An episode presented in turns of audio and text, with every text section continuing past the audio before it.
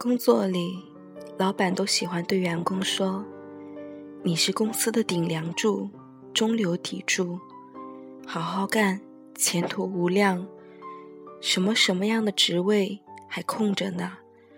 之后给你画一张大饼，再讲讲成功学、励志段子、心灵鸡汤，把你哄得心里美滋滋的，觉得没有自己，公司简直第二天。”就会垮了一样。谈恋爱的时候也有类似情况，男的喜欢对女孩说一些“你和别的女孩不一样，你是我见过最特别的女孩”之类的话。如果你问他那是哪儿不一样呀，他也答不上来，只会说说不上来，反正就是不一样。一见到你，我就心动了。男人美言几句，女人稀里糊涂的就信了。更有甚者，见面没两回呢，连对方啥性格爱好都不知道，就敢直接把爱情和生命挂钩了。你就是我的生命，没你我活不了了，之类不要脸的话，啥都敢说。看似荒诞，偏偏就有人买账。可是，无论工作里还是生活里，真的有人是不可取代的吗？我说两个例子都是真实的。第一个是关于工作，第二个关于生活。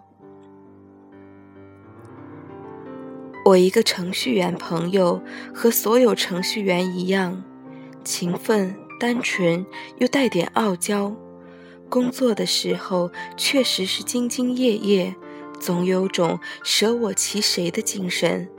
每天义务加班到八九点，电脑前一坐就是十几个小时，肩周炎、颈椎病、坐骨神经痛。弄一堆的职业病，自己干的也不开心。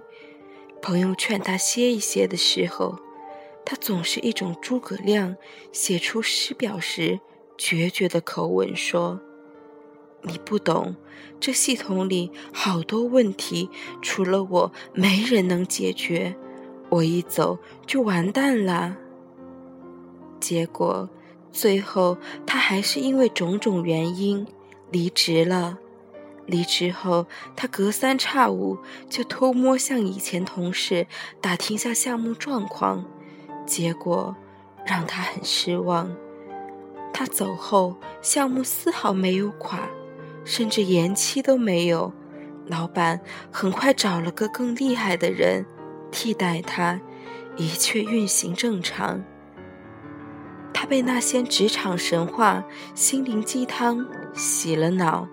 觉得自己武功天下第一，自己是不可取代的。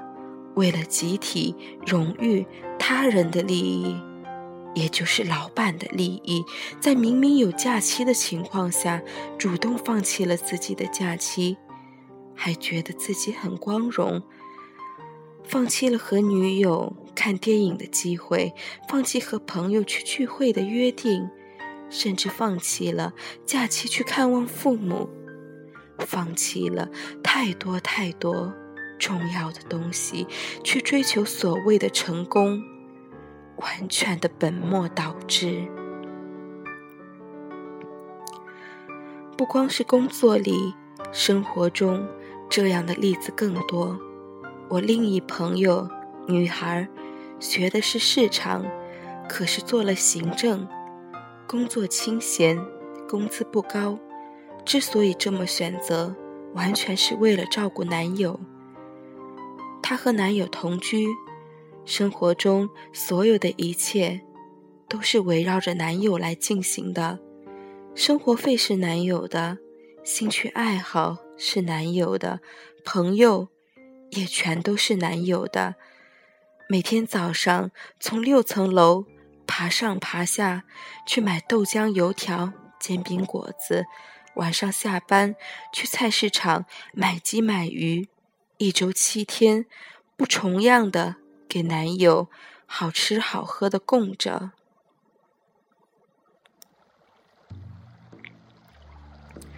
为了伺候好男友，放弃了自己所有的爱好和圈子，死心塌地的跟着他。结果很不幸，男友出轨了。她虽然一肚子委屈，哭得要死要活，但仍然选择了忍，不愿意分手。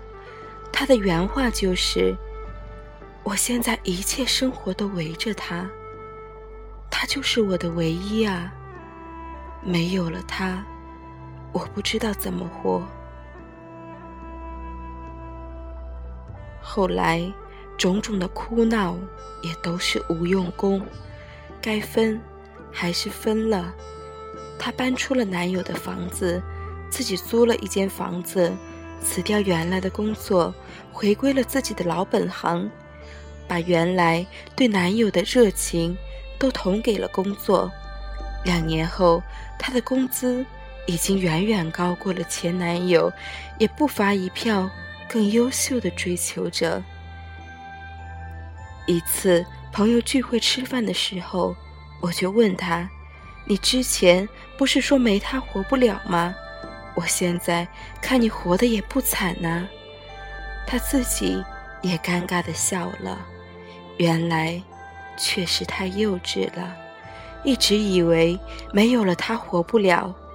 其实，这世界上谁离了谁，不一样活得好好的吗？事实上，网上那些动不动就带上一辈子、生命没你活不了之类的话，确实很能骗得少男少女的眼泪。不少人甚至按那个标准去交友。但那些情话就像是加了罂粟壳的鸡汤，喝多了只能害了自己。年纪轻轻，啥大事儿都没经历过，就敢说为对方要死要活的话，你爹妈听到了不伤心吗？连自己生命都不爱惜的人，会爱别人吗？伟人也不敢说没了他，地球就不转吧？又何谈普普众生、芸芸众生呢？别给我举乔布斯的例子，他确实是很厉害，每天早上四点钟就爬起来工作，全年无休。可他五十多岁就没了。别说中国，放眼世界。也就这么一个，不具有普遍性。你如果天天抱着“众人皆醉我独醒，举世皆浊我独清”这样的想法来活，你会活得又累又苦。说句实话，大多数人的存在，只是维持了高等生物的复杂性和多样性而已。你我他，谁都不特殊。当你觉得自己很重要，是唯一的、不可取代的时候，你就想一想：有一天你离开了这个世界，有谁会真的伤心、真的悲痛、哭到死去活来？